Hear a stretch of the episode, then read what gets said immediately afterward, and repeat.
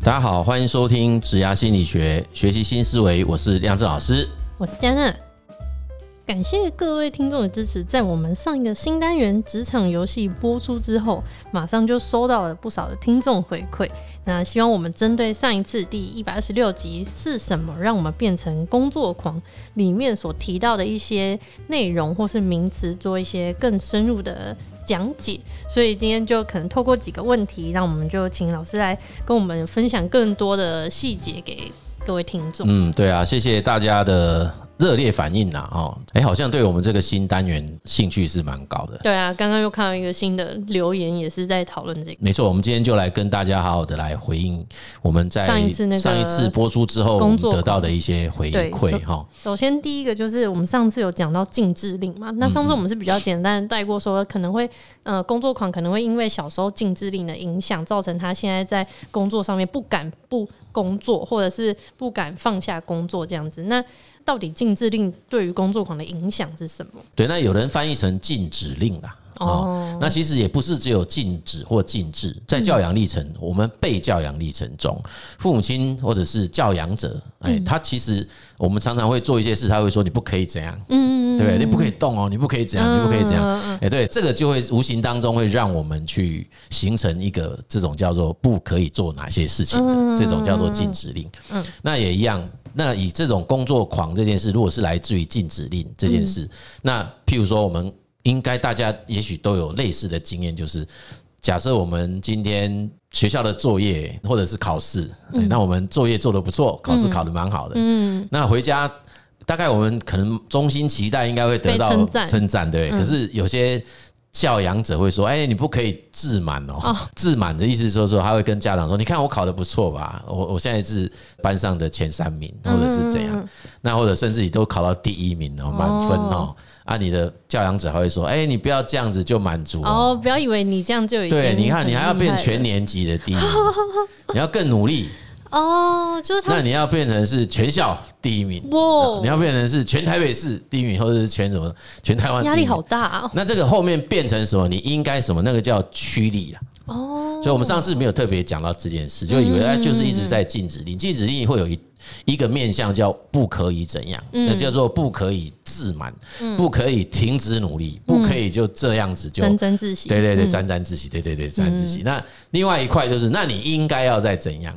哦，所以是这样双重的，就是说你不应该怎样，然后应该要怎样，他才会形成他的。是啊，是啊，是啊，所以你应该怎样？对，所以他就是你应该要更努力哦。你本来放学回来只念到。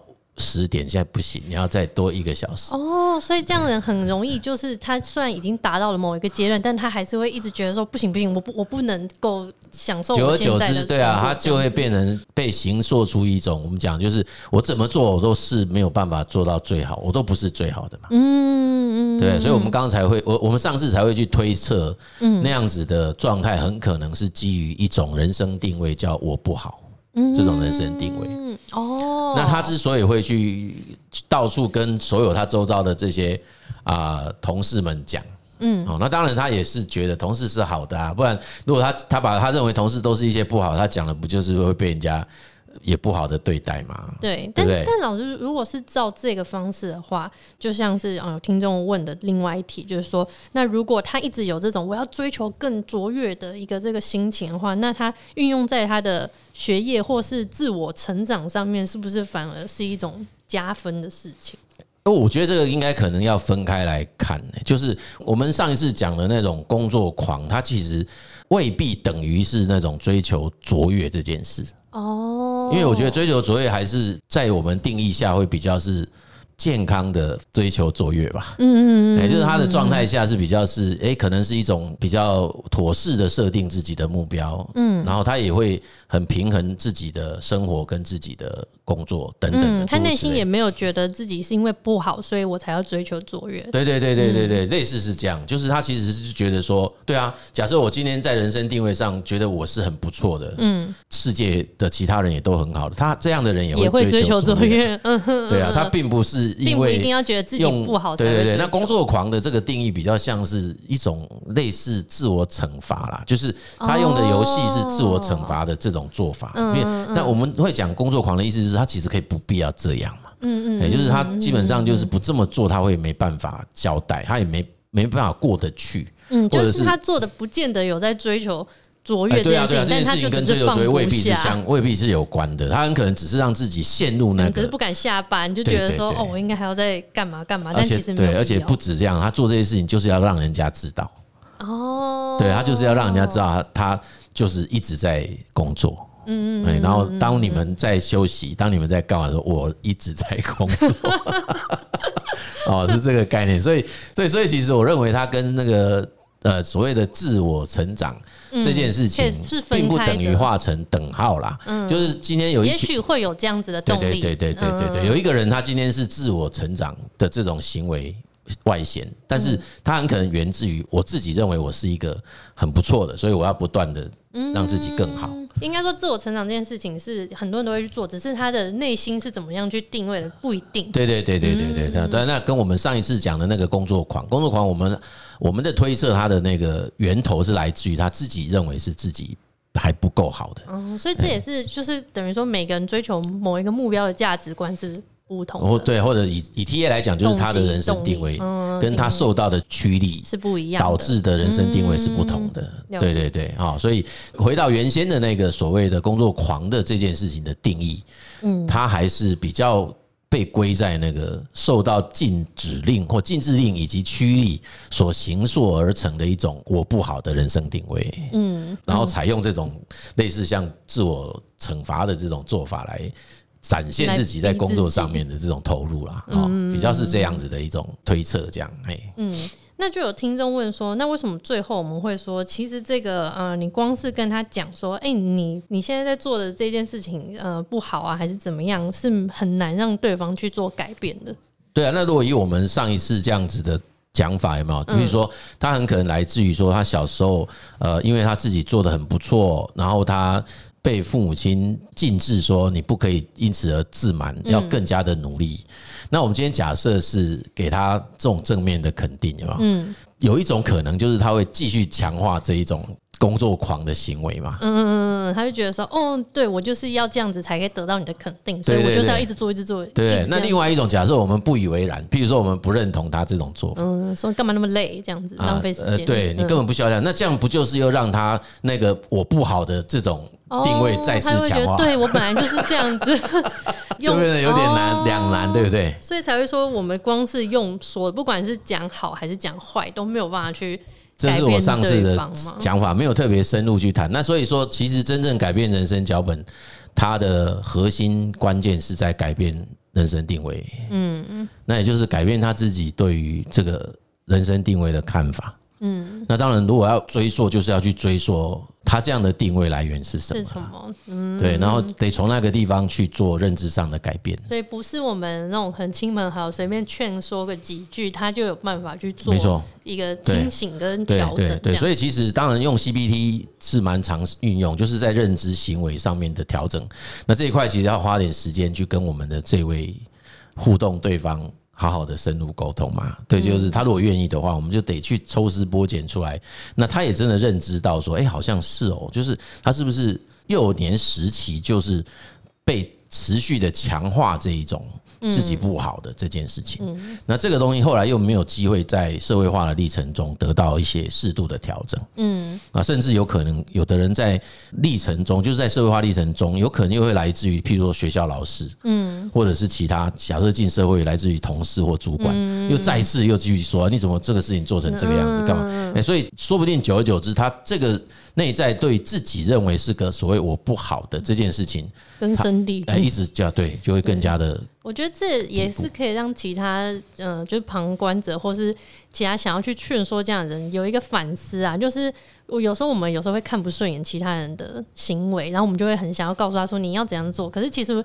这些事情有时候已经是他好几十年累积下来的一些习惯，并不是说我们这样随便讲几句，就是他不改他不做这样子。我们对啊对啊，虽然说我们我们本身就是他社会化的某一种力量了，嗯，对不对？照理讲，如果以他的理论，他也是说脱离那个教养的那个阶段之后，其实开始受到的影响就来自于他其他社会面的影响。嗯，那有蛮多的人在那个影响仍然会发生的情况底下，他也会持续做调整啊。嗯，那调整完以后，他如果又做了一些调整后的修正，然后变成又另外一种他的样子，有没有？嗯，那他就会形成一种他教养他下一代的方法嘛。哦，哎，其实 T A 的意思就是这样，就是当初他的教养者也不是天生有这种教养的方式，哦，他的教养者也是来自于他教养者本身被教养的历程，以及教养者社会化历程综合起来的东西。哦，是这么一代传一代的。嗯，所以这一个这一个所谓的工作狂了，我们以那位。的的做法来讲，那他也是有可能在他后来的社会化历程中接受别的影响，对，接受别人影响。那影响，因为他可能也许会有一些调整。嗯，那调整完以后，他很可能用新的一种模式在教养他的下一代。哦，对，那他的下一代会有另外一种方式。对，所以其实如果 maybe 啦哈，假设我们。真的有这个机会碰到这样子的对象，然后又有机会可以跟他深谈，嗯，然后他又很想说，哎，那我想要有一个不错的家庭啊，或者是我的下一代，嗯，那说不定也可以跟他讲，那你难道希望你的小孩以后也跟你一样吗？嗯嗯嗯嗯，就是他就会在工作的时候就是这样，每天都要忙成这个样子，然后都搞得没有生活品质，搞得也没有自己的成长空间，或者是等等等等这样。哎，那如果你自己觉得这个东西是一件。需要改变的事，那是不是有可能从你现在这里开始做一些修正跟调整？嗯，好，那当然啦，有些有些在这个状态下的他其实是没有这个觉察的啦。对，他就是 他反而要求说，那你应该要跟我一样啊，是啊，或者是他就是自己在沉浸在其中。这个通常一代传给下一代的观念，可能比较。会是这样子吗？可是其实你会发现说还是有一些松动啊，你没发现吗？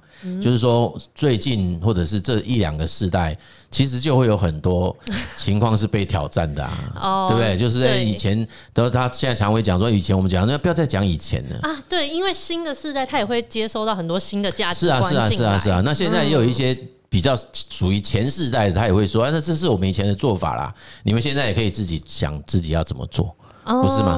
哎，那，即便他们也不是很认同，可是他还是会说 哦，那那你们就自己决定要怎么做。嗯，现在好像这种部分是比较开放。那有可能从就是后面这一代影响回去前面的那一代吗？哎，那个就要看前面要不要接受嘛，因为有些他们觉得 我也不需要接受你的，不是吗？因为他们也没有什么其他需不需要接受问题嘛。嗯嗯，对不对？那当然，如果是真的也有 TA 本身就是。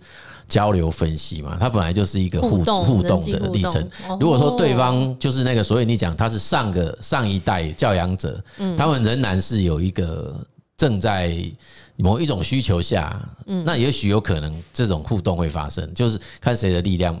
这种强度比较强啊，嗯，对，它不一定真的只有上到下啦，我还是觉得这样，就是以现这个当然我们我我们还没有把那个 Byrne 的书全部再看懂一遍，或者是说他到底有没有交代这件事？诶，如果有人很懂的，你可以跟我们指导一下。但就我的推测来讲，这不无可能啊，嗯，因为人的动力不一定只有单向啊，嗯，哎，就是就他来讲，虽然我们现在理解到好像都是单向，那那个单向是因为幼年时候我也没有办法负逆向回去啊，嗯对，我被教养，我哪有办法逆向回去反教养对方？很少啊，对吧？因为那时候你是属于弱者嘛，对啊，你是属于弱者嘛。那那个比较具有那个影响力的，其实是来自于教养者，嗯，对不对？所以被教养者，你没有办法 reverse 回去影响到你的教养者，很难呐，就是真的是很难哦。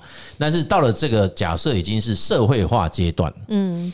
那社会化阶段，当然因为它的动力就比较复杂，因为它就不会是只有来自于教养者本身，因为它还是还是有来自其他社会动力，而且社会动力也不会只有某些单方面动力啊，对不对？它很可能来自于主管，对啊，同事啊，什么或者甚至于社会上其他的 information 都有可能。你看我们现在在那个辅导过程，常碰到很多青年，他那个。家长讲也不听，老师讲也不听，外部业师讲也不听，他只听那个网络的，嗯嗯嗯，意见领袖啊，对不对？不知道只听那个 KOL 嘛？对，所以其实。这个时代跟以前真的，我认为会不太一样。就是他一个人受到哪一个动力的影响，其实很可能跟我们以前理解的会不太一样。对对对对对。所以今天针对上次提到工作狂的嗯心理游戏，就跟大家做一些更深入的分享。那希望可以对大家有帮助。那如果大家听完之后还是有很多的疑问的话，也欢迎到我们 YouTube 或者是 Podcast 底下留言给我们，我们之后可以再做更多的讨论。对啊，因为我们还是要谢谢哈，因为提出问题。之后，我就会。呃，当然也会回应嘛，哈。那回应的时候就用写的，有没有？嗯。那用写的就可以深思熟虑一下，就比较可以再再再重新做一次的这种啊，叫做思绪上的整理啦。嗯。那这种整理其实坦白讲，真的就是很有帮助啊，就是因为用讲的很快嘛，因为我们那个思绪大脑的那个行走速度是比说话都还要快很多倍的啊。那用手写的速度是慢很多，所以我们就可以好好的整理那个本身的。一些那个想法，然后也把它整理的比较有结构一点，嗯、再跟大家分享。对对，然后这时候就可以把那个整理后的结果，我们再录制节目跟大家来做分享哈。所以这个其实也是一种互相学习、互相成长的很棒的一种方法哈。呃，就非常感谢这个回应的这些听众朋友们哈。好，那我们今天的分享就跟大家这边告一段落哈。也希望各位可以好呃，也可以踊跃帮我们这个新单元分享给。更多的好朋友听，谢谢大家的收听《子牙心理学》，我们下集见，拜拜，拜拜。